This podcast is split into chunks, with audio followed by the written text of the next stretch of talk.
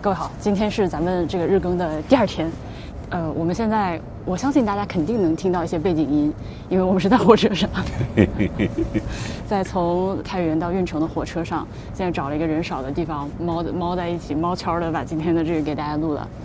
呃，今天一起录音的一共有三个人，除了我之外，还有段老师和李二。呃，大家好，我还是段志强。大家好，这里是李二，感谢您的收听。昨天的评论区，段老师看了吧？呃，看了，大家就是要呃这个下单旅行史，然后好让我有钱去买洗衣液，非常惭愧，我的衣服洗了的，但是不知道为什么这一点没洗干净，所以被大家发现了。好的，呃，今天咱们这个早上第一件事是，第一件事是头脑，终于对对对，我们终于去吃了心心念念的头脑。他说：“你为啥叫这个名字呢？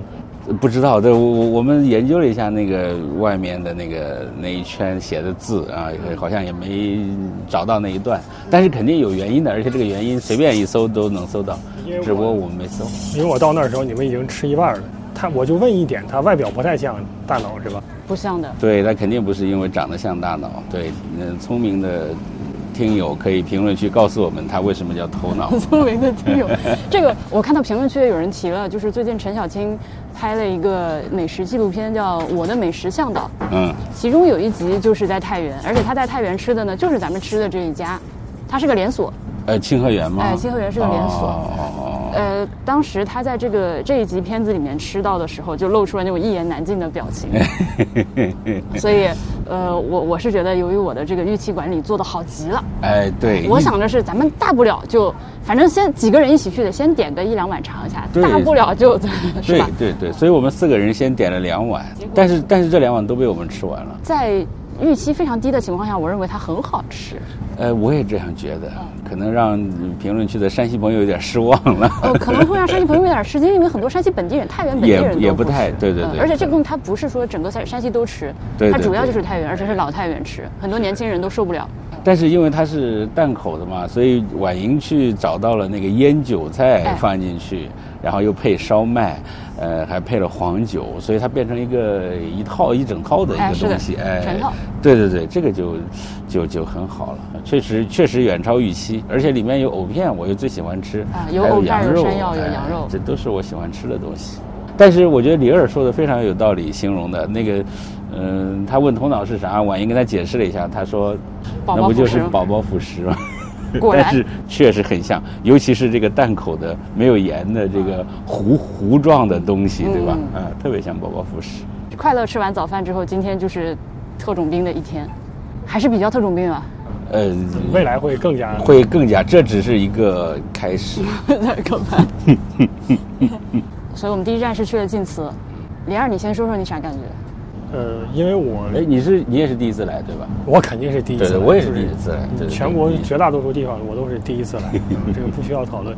我对晋祠了解完全停留在纸面上，就是我我的了解来源一个是两呃有两点，一个就是我们之前做过一期刘大鹏的节目，那我们肯定是把刘首先刘大鹏现在存那本《退想斋日记你》你跟听众解释一下刘大鹏是谁？啊，刘大鹏是山西牛大鹏还是刘刘大大鹏啊刘是山西太原赤桥村的一个举人，嗯他基本上相当于当地最后的一批举人。他的小儿子其实是当地最后一个举人，也就是最最后那一届的举人。呃，所以说能能够看到，就是他在地方是有一定地位，但是一辈子也没有中过进士嘛，所以说地位又不太高。然后呢，他自己有一个非常好的传统，就是喜欢记日记。他写了很多很多书，这是他非常自豪的事情。但是可以说他的诗文，至少诗歌从日记上看写的不怎么样。然后呢，他写的大多数的那个著作，包括这个理学上的东西，也不会有人看。呃，他写了一本《晋祠志》，这个倒是存世存世了，很重要。但是最后留下的一本真正让大家最关注而且看最多的，反而是他的日记。还日记都抄在很破很破，就最破的纸上啊。然后呢他认为是最不重要，但结果对对你们来说最有价值的对。因为沈爱替老师这个西方汉学家发现了他，然后呢进行了非常深入的研究，所以他在这里面，因为他就在赤桥村，就在晋祠边上，他到晋祠，我一开始当然是走坐坐大车或者怎么样去，后面到了二十年代，就一九二十年代的时候，已经开始坐公共汽车过去了。嗯，我我甚至都不知道那个时候的公共汽车是什么样子，所以我看到也很惊人。所以在他那个时候，他大量的跟晋祠发生关系。那么在他的故事里面，我们我们就能看到很多跟晋祠相关的内容，但是很少看到日记里面很少看到。晋晋祠怎么光鲜？像今天看到那个样，那么多的建筑，然后那么漂亮的，包括山势怎么样？那段老师还说风水好，他那个日记里面不会写这样的晋祠的，他都是写怎么跟庙祝发生关系，然后重修的时候跟人怎么打仗，是吧？哪些人说是这个账目不清，哪些人说反诟病他说他账目不清，然后互相乱打一气。还有就是赤桥村的行业是做草纸，嗯，然后呢？呃，等一下，呃，草纸是擦屁股的草纸，还是祭祀用的草纸，还是什么的草纸？这个草纸应该就是。就是就是比较普对，就是比较普通的低等级的写字用的纸。对，你你可以用它来干很多事情。OK。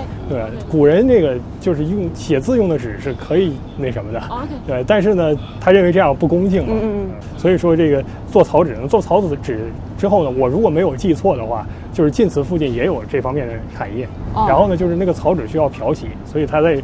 这个这个附近周边就有人愿意在那个亭子前面那个水上，就是去洗草纸，呃或者原料，然后其他那些不从事这个行业的村民就不同意。污染环境啊，对，然后大家就互相为这个事儿吵架，所以这个是很有意思的。当然，我们回到晋祠本身，今天看到晋祠还是很震撼的，大量的古建筑，而且呢很多确实确实很老啊，确实很老，然后呢 也很好看啊，还有一些我们很喜欢的民间信仰，什么水母娘娘之类的，这个都。大为著名的，而且大家喜闻乐见的那种民间故事，说不完，还是请段老师。还有，哎，我我还正听得津津有味呢。啊，对啊，我也是。对对对对。那如果朋友们听了上一就上上期的博物志的话，我就抱怨晋祠前面走很多废路嘛。今天呢，就。那个坐了摆渡车，呃，对，每人花了十块钱，英明神武，对对，这十块钱花的非常值，证明。这花二十回来还花十块，不不不，往返十块，哦，这么好啊，哎，对，你看，所以很值吧？还还值。然后昨天我在说完园林这件事情之后呢，今天就刻意有提醒自己，嗯，去注意它作为一个园林的一些地方，嗯，呃，其中就有水这件事儿，嗯，我和柏芝上次来的时候呢，他发着烧，再加上呢，他主要是。园林不是他的专长，他主要是看建筑的，所以呢，他没有把我的注意力更多的引向晋祠里面的水。但是呢，我在寒假期间看了 看了那个 B 站上有清华大学建筑学院的几位老师，呃，在前两年拍了一系列的这个看山西古建筑的那个，当时是直播视频的回放，其中呢就有一集是来到了晋祠，呃，其中呢他们也强调了水这个元素在晋祠这个园林中。比较重要的位置，就你看着它水域面积不大，但它是一个源头嘛。而，而且它处处都有，它会让你觉得在这个里面，不管你处在哪个建筑，你可能十十步之内，或者是目之所及之内，它一定会有流动的水。嗯，你要让我们学历史的看见这些水，我们第一反应就是这是资源。哎，特别是在这个干旱区域。呃，这种资源是那种事关生存的最基本的资源，所以它一定有大量的围绕这些资源的一些争夺或者一些讨价还价，实际上晋祠各样的就是这样一个中心吧。是的，是的。是个什么样的中心呢？分分配水。我们在今天圣母殿旁边许多的碑刻，其中有几颗碑刻就是水利碑，就是利就是条例那个利，所以它指的是这个水资源分配的一个条例，相当于。呃，其实关于这个水利分配在。凡是在北方地区分水，都是一个，就是每个地方可能都有只要缺水的地方，好像包括吐鲁番是不是也有这样的？哪其实哪里都有都有，当然哪里都有。呃，然后它会引发极其剧烈的争端，就好像比如说南方开矿，不同的地方可能根据矿权发生争端，北方就是水，那水跟矿是一样的，所以说双方就是激烈的斗争。那么最后一定是既有武力的斗争，又有和谐的这种商讨。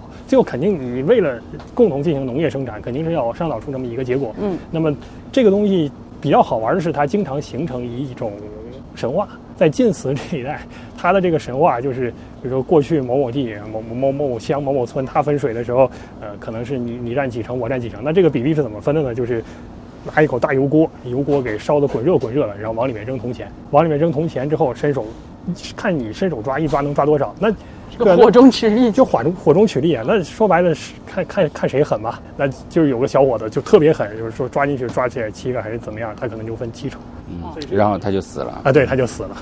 这个就是相当于要为我占据更多的水资源赋予赋予一种合法性。实际上有没有这个事儿咱也不知道，但是历史很久，因为我看了刘大鹏写这事儿之后还往前追，好像明代就有这个传说了。关于晋祠这儿的水，还有第二个故事，就是它那里面有一个水母娘娘的庙嘛，水母娘娘的故事。然后我听到那个，人家花钱是四十块钱一位的，我我也没花。我听到人他们讲说是这个，这是晋阳的水神，我也不知道水母娘娘是不是有这样的辐射范围啊。但至少在本地，而且在刘大鹏的日记里面，还是能看到这样的传说，就是水母娘娘是一个什么样的故事啊？水母娘娘就是说这个她在本地是一个受压迫的一个就是。媳妇，新媳妇，媳妇受压迫是一个很常见的情况，而且各种各样的传说都是这样的人受压迫，妇女受压迫。她后来有一天就是因为没还是没有水嘛，没有水，她出去就是给家里挑水还是怎么样。这个时候在外面有一个这个就是穿白衣服的，还是穿什么样衣服的，反正就是个就是就是个神仙。这个神仙就管他讨水要饮马。水母娘娘就就给他了，给他之后，神仙就给他一个大缸，就是说你你你拿马鞭子打这个缸，打这个缸就出水，打这个缸就出水，所以你以后就不用费这么大劲跑到这么远来汲水了。然后呢，这个他回去之后，后来这个事儿也被发现了嘛，他家人还是继续欺负他。然后后来呢，就是呃，反正他也不在，他他们自己就拿那个马鞭击这个大缸，击完之后仍然出水。可是呢，其他人来接这个瓮之后，这个水出来就止不住了。然后水就越涨越多，越涨越多，越涨越多，最后就飘得满地都是。然后大家就面临大洪灾，最后没有办法解决，就去请这个水母娘娘。水母娘娘就坐到这个缸上，她坐上缸就不出水了。可是她也坐在这儿就去世了。之后就是这样一个形象。所以我们今天在晋祠里面看到的那个水母娘娘，那是个庙。对，但但就是当然是个庙，就有一个专门供奉她的一个一个一个呃两层的建筑。嗯。呃，而且据。我也是偷听旁边的 导游说，四十块钱导游。一楼这里呢是这个水母娘娘还没有成仙之前的造型，头上还插了个梳子，衣冠呢还有一点不是很整齐，就是在梳妆的状态。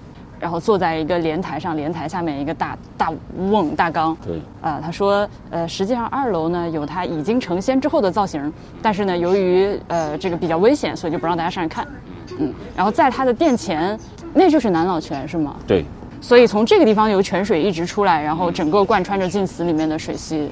对啊，关键是流出去对呃很大范围内的人意义都非常重要。这个对我来说还挺意外的。当然，我们是南方来，就是尤其是大江旁边长大的人，看到这个我会觉得它是个。南方问题主要是排水。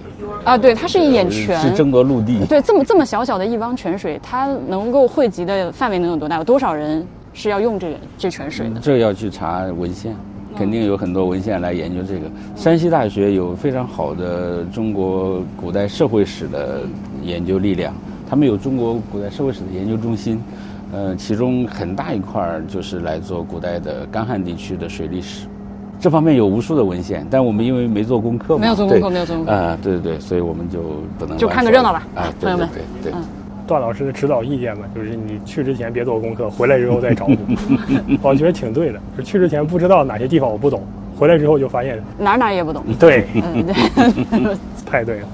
今天有两个高光的地方，呃，对我来说，对我个人来说，因为我才来过不久嘛，一个是上次没有进去那个唐叔虞祠。唐叔虞祠，嗯，是在晋祠里的一一小部分，东边一撮。对对对，一个单独的院落。嗯，是的。为什么高光？因为它里面的那个元代的塑像，我上次没有见着。我对于碑刻，就朋友们是这样的，就是我和就是柏芝和其他和可达之类的，就我们这些人一起出来呢。他们因为是搞古建筑的，所以来了都是疯狂的拍什么斗拱啊，什么那些玩意儿，啊那个墩子啊，一些是构件啊。然后跟段老师以及这个同学朋友们一起出来呢，他们就是看碑。嗯。看字儿，因为我们看不懂别的，我们看不懂那些呃画儿啊、建筑啊东西，我们只有看字儿，我们勉强认识几个字儿就。其实碑还有很多很重要的东西，比如它的材质、它的来源，还有它上面碑额那个形式，我这我们起码我是不懂的嘛。嗯，我们也都不太懂。是啊，我一进来就看见大家一撒丫子就全部就是围到有字儿的东西面前去了，像这圣母殿那么美丽的建筑。我感觉你们都不然后他就去看那个水利什么分水碑去了，对吧？就是里面整个这整个这个空间里头最无趣的一个东西。那唐叔虞祠里面呢，当然也有很多碑，但我不是去看碑的，我看的是他在正殿前面有一个呃类似献殿的一个小的建筑院子里面，然后里面左右两排立着那个呃元代的。乐俑啊，一边是弹奏吹奏的，一边是打击乐的，还有三弦儿啊，对，还有三弦儿，哇，那个也是非常有灵气的两组雕像。哦，因因为我们可能想象古人是精神文化生活相对贫乏，我不知道看见他们组了一个乐队在这里，是不是有点？我觉得这个是山西比较厉害的地方，你在其他地方看到这样就是，呃，历史悠久、质量上乘。彩绘没有被重新绘过，这个非常的重要。嗯，哎，你这样一说也提醒我，好像在金元时代，呃，有不少墓葬也好像这样的雕塑也好，都是表现音乐场景的，或者是演戏，或者是像这样的乐乐队场景，就是满足我刚说的这几个条件的，呃，其他地方比较少吧。哦，呃，有很多，要不然就是残缺了，要不然它在博物馆里就是不像这样，在它原来就在的位置，脱离了语境，呃，要不然它被重新。那个彩彩绘一旦重新画就完犊子嘛，嗯，所以就是能看到这种，呃，几乎是原原来状态的，就很快乐。包括上一次来的时候呢，我没有花时间去注意圣母殿里面，就是左右，呃，殿的左右有很很多，就是两排那个侍女侍女的宋代的侍女塑像，那是整个晋祠最有名的。没文化嘛，那咋整？就上次来就没有注意这个。主主要是我们学的那个小学语文课本不一样，中学语文课本不一样。我们中学我的中学语文课本里就有这一课，就有这一课这一篇课文，就讲晋祠里面的这些雕塑的。我们肯定也不学了，不知道啊。对对对，所以我们关注点真的不一样，真的不一样。我也觉得唐书于祠非常重要。呃，我想的是啥呢？因为大家知道晋祠的主殿是圣母殿，圣母殿供奉的就是圣母嘛。圣母是谁呢？圣母就是周武王的王后，晋国的第一代国君就是叔虞嘛，他的妈妈。那叔虞呢，就是圣母的儿子嘛。然后呢，他在旁边有一个小祠，大家是不是觉得这很正常的？妈妈在中间，但其实这地方本来是供奉唐叔虞的，他叫晋祠嘛，他叫晋祠嘛，哎，然后后来的就就就不知道因为什么复杂的历史原因，然后他妈妈就变成了一个一个主神。我看到那个唐叔虞祠，我就马上想到那个泰山。泰山本来当然主神就是东岳大帝了，有非常重要。但是泰山香火最旺的，后来就变成了泰山东岳大帝的女儿陛下元君。哎，我好像在旅行史节目里讲过别人说的一段话，说如果没有女儿，爸爸就会饿死。就是泰山神，就是因为大家去泰山都是给给陛下元君烧香的，顺手给。对，那个天齐庙啊，就是他爸爸的那个庙啊，就就是非常寥落的，就大家顺便偶尔看一下，可能你要是从这个。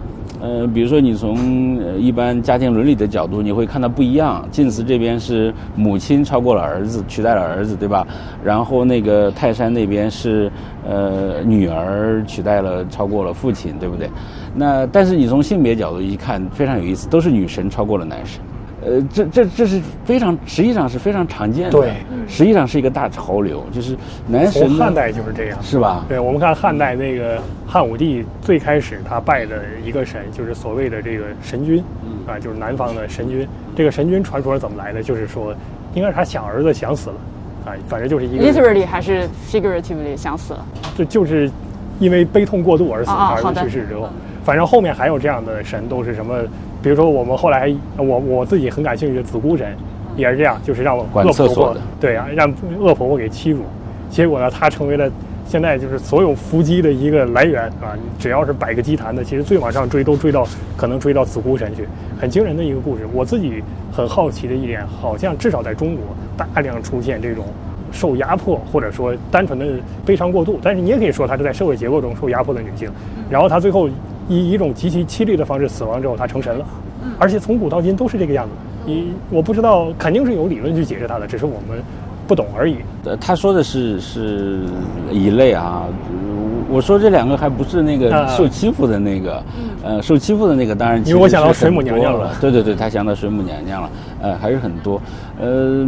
呃，为什么后来就是这些女性神呃那么受欢迎？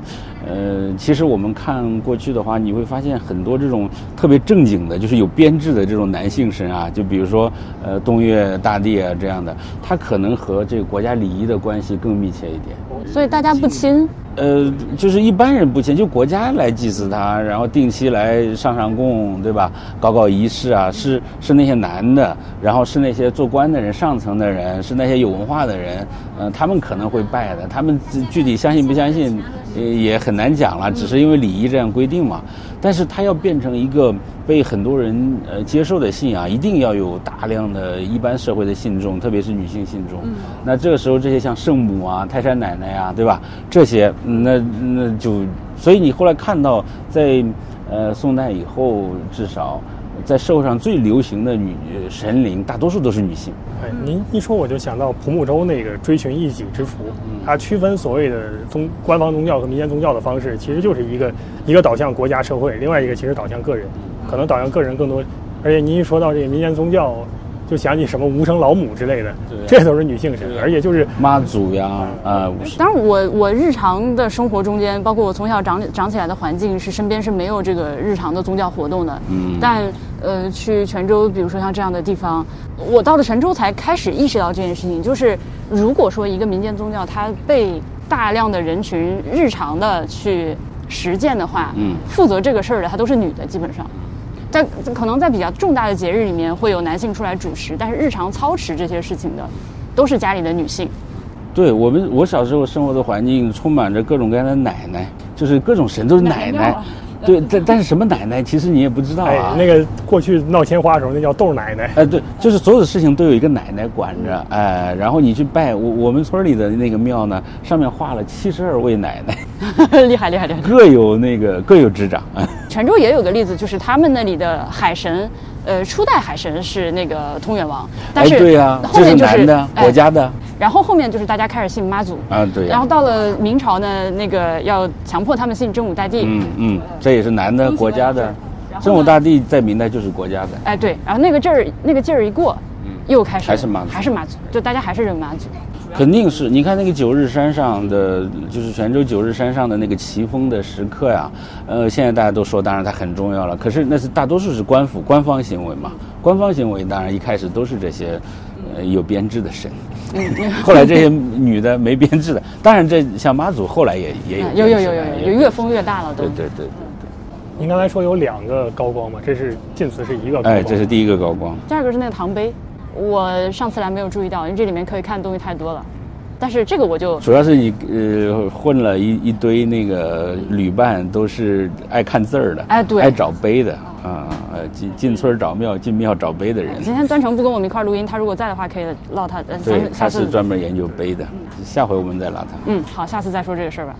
呃，出来吃了个饭，然后吃了一顿还不错的饭，呃呃，对嗯，呃，出来之后我们其实面临两个选择，一个是直接去北齐壁画博物馆，嗯，呃，还有一个呢是去看一下晋阳古城考古博物馆。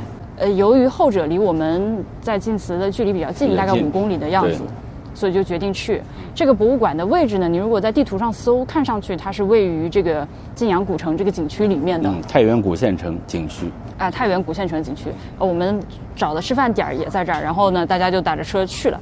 呃，按照导航下来了之后，你就听见一个大喇叭远远的说什么游客朋友们，请往往往哪个方向走走另外一个门走四百米，对对对从那边进去。游客你好，请往西四百米沿西门进入。游客你好，请往西四百米沿西门进入。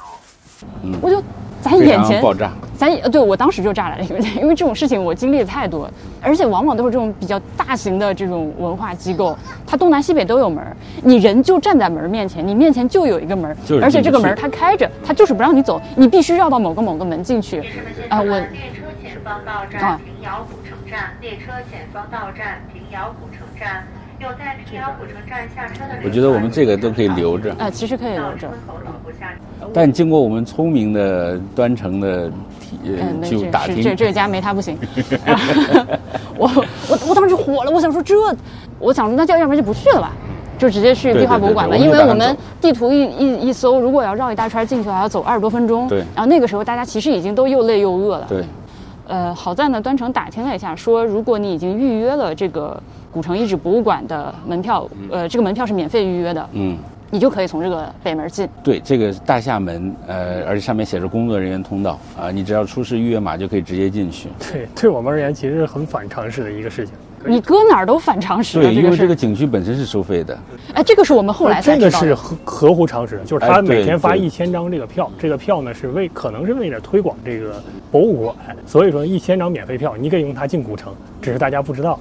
但是我觉得反常识的地方在于，在这一座古城里面，只有这个博物馆里面的东西是真的古旧的东西，整个古城实际上就是包括城墙什么，这都是新建的嘛。然后他自己再造了一个传统，这个事情其实倒也挺常见的。但是你通过让大家免费进一个可以说是新的建筑，我们不是说它是假建筑，就新古城的方式，然后吸引大家去看真正的旧古古城的东西。这个这个事儿对我而还言，挺好的。你是看到光明面的角度非常的棒，我就是觉得非常的讽刺哎，。我是觉得讽刺。您怎么会觉得我看到光明面？还是因为您心向光明啊好的就我内心非常和蔼。我是在讽刺。就你拿一个没有，我我觉得很好，我觉得很好。你们讽刺我吧，啊，就您心向光明。我心向光明。完了，我们一进去吧，看地图，它就在那个大厦门的旁边，对吧？然后我放眼四顾没看着，我想说行行行，先去吃饭。等吃完饭回来，走走发现不对，我以为它是就是在这个城墙内有一个单独的的建筑物嗯作为这个博物馆。但没有想到，它的这个城墙是中空的，它整个博物馆就是在城墙的东北段。对对对，你从这个大厦门旁边进去，然后沿着走小半圈儿，就是这个博物馆的对部分。对对对嗯，所以它是一个一个长条形的嘛。呃哎对对对对，城墙里面的。呃，动线倒是很清楚，因为它也没有别的发挥余地。嗯，它从这个门这里一直往东走，然后到那个拐角的地方，东北角呃是东北角吧？拐角的地方，然后一拐，哎，这个博物馆就结束了，就结束了。对，哎很有意思。其实公允的说，就如果不是因为我当时呃先暴走了一上午，然后刚吃完饭，中午那会儿犯困，我觉得这博物馆还不错的。我我我不太犯困，所以我真的觉得这个博物馆不错它的展陈有有努力过，那是很专业啊，充满了努力的痕迹对对对，肯定是专业很专业的人士在做。而且呢，今天我在这个里面看到了一个呃我非常满意的展项，呃，它有一个展区是讲木质的，呃，木质旁边呢有一个那种可触摸的屏幕，呃，段老师也知道我通常对这种东西是嗤之以鼻的，嗯，我它因为它不不是说有互动装置不好，而是百分之九十的博物馆互动装置，它要不然是坏的，要不然它那个内容就是你还不如没有，你就是就是为了为了把这个经费花掉随便弄了个东西。但今天的那个互动触摸的那个屏幕上呢，它是先有这个木质和木盖儿立体的一个图，然后各个部位叫什么，你点那个每个部位，它就开始跳出来它的大图。到了木质的页面的时候，你还可以去点它的释文，呃，就是写成规范汉字，写成规范。哎，对对对，而且它的好处是，它不像比如说我们后来在北齐壁画博物馆看到那个徐显秀的木质，它是把它誊抄成了这个就是横横排的写在上面，嗯，它是排版都遵照原来木质的那个排版，然后你可以快速的在这两个图之间切换，嗯，可以互相对照。对，你就很方便的在物理意义上进行互相对照。那我觉得这个设计是很好的，我在别的地方没有见过。其实很简单的一个设计，但是就已经让这么挑剔的我就很满意了对对，已经很满意了啊！我觉得，所以其实我认为我的要求是很低的。我 我觉得然后另外一个让我觉得有点，嗯，有点稍微有一点点皱眉的就是，它叫古城，就是考古博物馆，它叫这个名字，但实际上它是一个城市历史。这个呢，当然这这可能确实属于吹毛求疵的范畴了，但是从博物馆的呃这个专业的要求来说呢，这是属于你的博物馆的这个使命不清楚的一个表现。是不是因为这个城市已经没有了？对，呃，所以它只能通过考古的方式来复原或者展现这个城市。因为大概晋阳当然是历史名城，而且它在这个地方的地理位置特别险要，即使经历那么多场大仗，它一直到宋代的时期仍然是一个极其重要的城市。然后我们能看到，它那个晋晋阳古城考古博物馆里面很好有一张图，就是五代十国的时候，包括石敬瑭，包括北汉的刘知远，他去造中央的反都是从这个地方，应该都是从这个地方开始起兵，然后打到中央去，打到这个东京去。所以他这个打法之后，就是后来这个地方就成为一个严重不稳定因素。到了宋太宗的时候，北汉还是个呃重要祸患嘛。然后宋太宗在人生中的至暗时刻之前，非常短暂的高光一把就是灭掉了北汉。但是灭掉北汉之后，他对这个城市是极其忌讳，而且呢，可以说有一种复仇心理，把这个城市完全的毁灭，就平地三尺都给砍掉，甚至说是连山都给削掉了。这是这是宋代统一大业当中最后一个做的最后一件。但我想说的是，就你们这个事儿吧，你们不看这个博物馆，你们也知道，就你们不需要来这个博物馆，这不是这个博物馆带给你们的。对他，但是他砍没了嘛，所以其实他就没啥东西了。我觉得比较难得，是因为听这个本地人说，这个太原本地的考古单位，他确实拿一些库房里面的东西拿过来，然后我们看到，包括我到晋阳古城 博物馆，其实我就想看那个李克用相关的东西，然后就有一件嘛，就是李克用时候的那个，我忘了，不是，应该不是瓦当，是一个，反正就是它是相当于非常明确记载说晋王在什么时候造的，然后能够看到它的规格其实也跟其他的是不一样的，可以作为一个断代标志。哎，对我而言，我因为我是戏曲爱好者，我看到跟李克用相关的东西，我就我就满意了。上的舞台上重要人物，而且在戏台上的形象是很可爱的。好的，还有其他的吗？关于这个博物馆的感觉对？它反正比我想象的正规。呃，我之所以 对不起，就是 不不用冒犯的意思，因为它外面的外部环境实在太所谓的不正规了。是，其实我们看到它在城墙里面，一开始 是是觉得心里哎是非常打鼓哎有的点打鼓的。亲爱的游客朋友们，满江红影视基地古城东北角，张艺谋导演倾力打造，向右转前行五百米，满江红影视基地，欢迎您的到来。但是进去第一眼就觉得不啊这对，是个正对，这是个正这是个认经博物馆真的地方，哎，对对对。人家人家有讲解，人家有存包处，人家有这个无障碍通道，人家还有母婴室，是个正经博物馆马上就说到不太正经的博物馆了，是吧？啊！你说北齐壁画博物馆，啊，挺正经的，但是你说的，比如说，首先无障碍设施，北齐壁画博物馆好像就没有了。暂时没有吧。我愿意就是给他一个善意的怀疑，我但他你看到旁边的状态，你也知道他他很新嘛，他就是去年，呃公公历年底刚刚开，所以你们去这个地方啥感觉？这个我就我对晋阳比较满意，所以我对对他就不太满意。啊，你不太满意的点在于，就是首先我们刚开始看到的第一个馆，虽然说你出于这个保护的目的，你可能不能把整个墓室的壁画给我们呃直接看到，你说做一个比如说保护性的那种展览也很困难，但是你至少可以。呃，你你做几个复制的图嘛，然后你放在这个馆的周围，就是在这个馆内，在这个展厅内，你去做一个，而不是说只把他的人生介绍一下，那一块木质放在这儿。可能这个木质除了那个非常好看的这个这个，就是到这个这个墓室之前的这一段之外，就墓道，呃其他就是那木质比较值得看。然后剩下的东西跟他也没有太大关系吧，跟壁画也没有什么关系。嗯，所以我觉得这个比较不合理。嗯，我其实站在那儿偷听其他的参观者聊天儿，大家也都是在普遍的抱怨这件事情，啊想看下不去，如何如何。其实上一次，呃，我跟柏芝在录这个节目的时候呢，我有点后悔，因为我这个人呢，就是一聊嗨了之后，就是满嘴跑火车，就是收不住那个。但实际上，我们包括我在评论区也看到有朋友说，呃，对现在的这个安排的不满意呢，还有一些，呃，就是公平正义方面的考虑。因为你要说这个壁画非常的脆弱，它对温湿度的这个变化非常的敏感，这个大家当然都是可以理解的。我们也愿意，呃，尽量的把这个文化遗产更长久的保存下去，呃，大家都愿意配合，大家也理解。但是呢，它实际上又是领导可以下去看的。那么领导与比跟我们相比，到底高贵在哪里？这个是这个是一个 问题这。话我们都不敢但讲。但可能领导对可以呃带来更多的资源，更好的保护这个壁画呢，对吧？你看心向光明的人就会这样。就是，所以 呃，所以呢，如果说壁画这样的东西，它反正是一个比较脆一种比较脆弱的这个文文化的文物遗产，呃，而且它早晚一定也会消亡的，反正任何文物一定都会消亡的。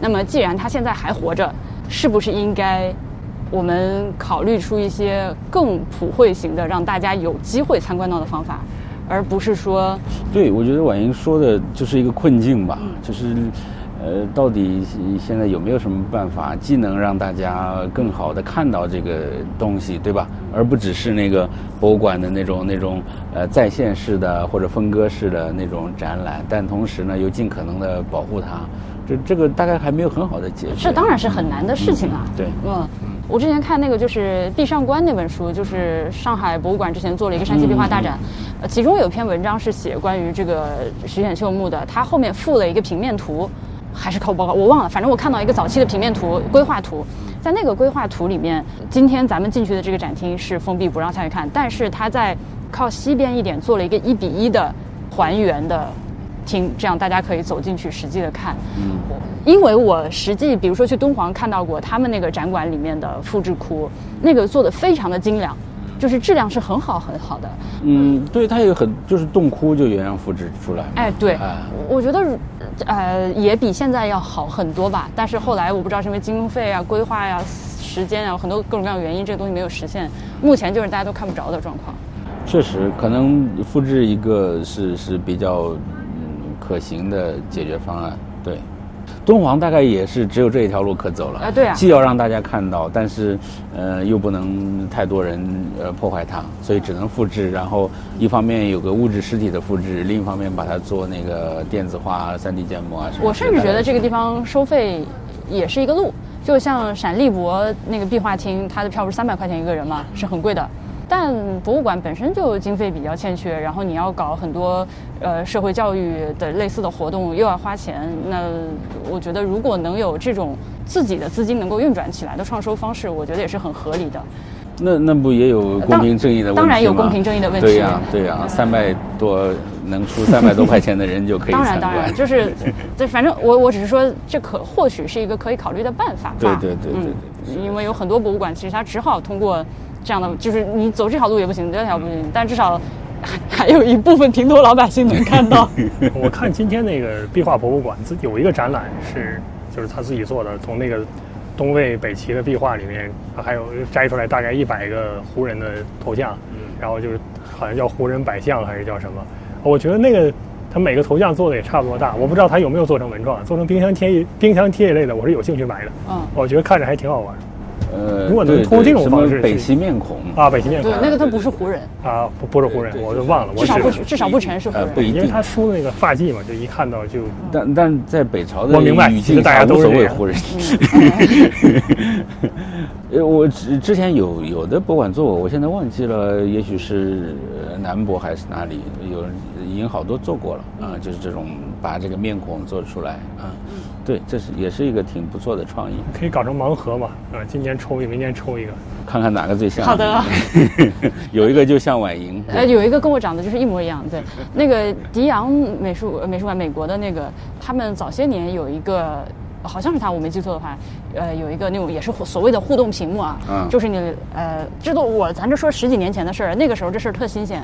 就你来了博物馆之后呢，它有一个屏幕，你去自拍一张，然后它会检索博物馆的数据库，然后从馆藏的数据库里面找一张跟你长特像的人。啊，这个好，这个赶紧学起来，怎么还没有学我们？那图像识别，咱们这赶紧学赶紧学啊！这个很可爱的，然后你就它又以一种比较优雅的方式方便你去发社交媒体，因为你。对对，当然 哎，对，因为大家都很愿意把这个东西下载到对手机上，而且是艺术品里面的我，对呀。把它发出去是一个很好的操作。就是啊现在咱们在国内，我有一个专项的那个小收藏，就是呃，朋友们有时候在外面碰到长得像我的玩偶啊，或者是那种猫猫头啊，或者那什么，就会买一个给我。呃，我有一个小收藏，就是长得像我的东西，现在已经收集大概七八个哦，东西。厉害厉害厉害厉害，那这就对吧？这就是很好的。对对对，这个很好玩。之前用那个墓室壁画应该是吧，当头像当了好好长时间。对，一个有个墓室壁画上画的王母娘娘跟我长得一模一样。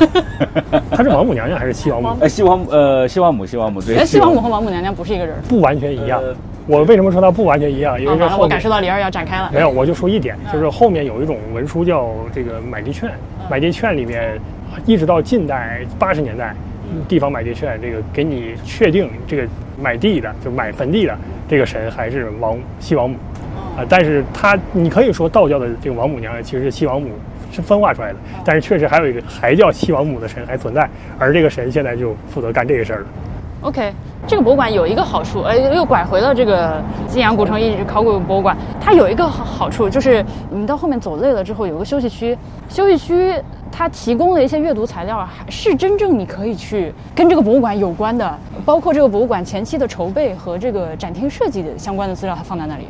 哎，我觉得这个是很有用的东西。所以人家是很用心做的。哎，是的，就可惜我就是没力气，是是我的问题，是我的问题没电了，他婉莹走到后来已经没电了。对我们这个规划就非常的拉练，我自己都觉得，我我认为我一定是第一个被干掉的。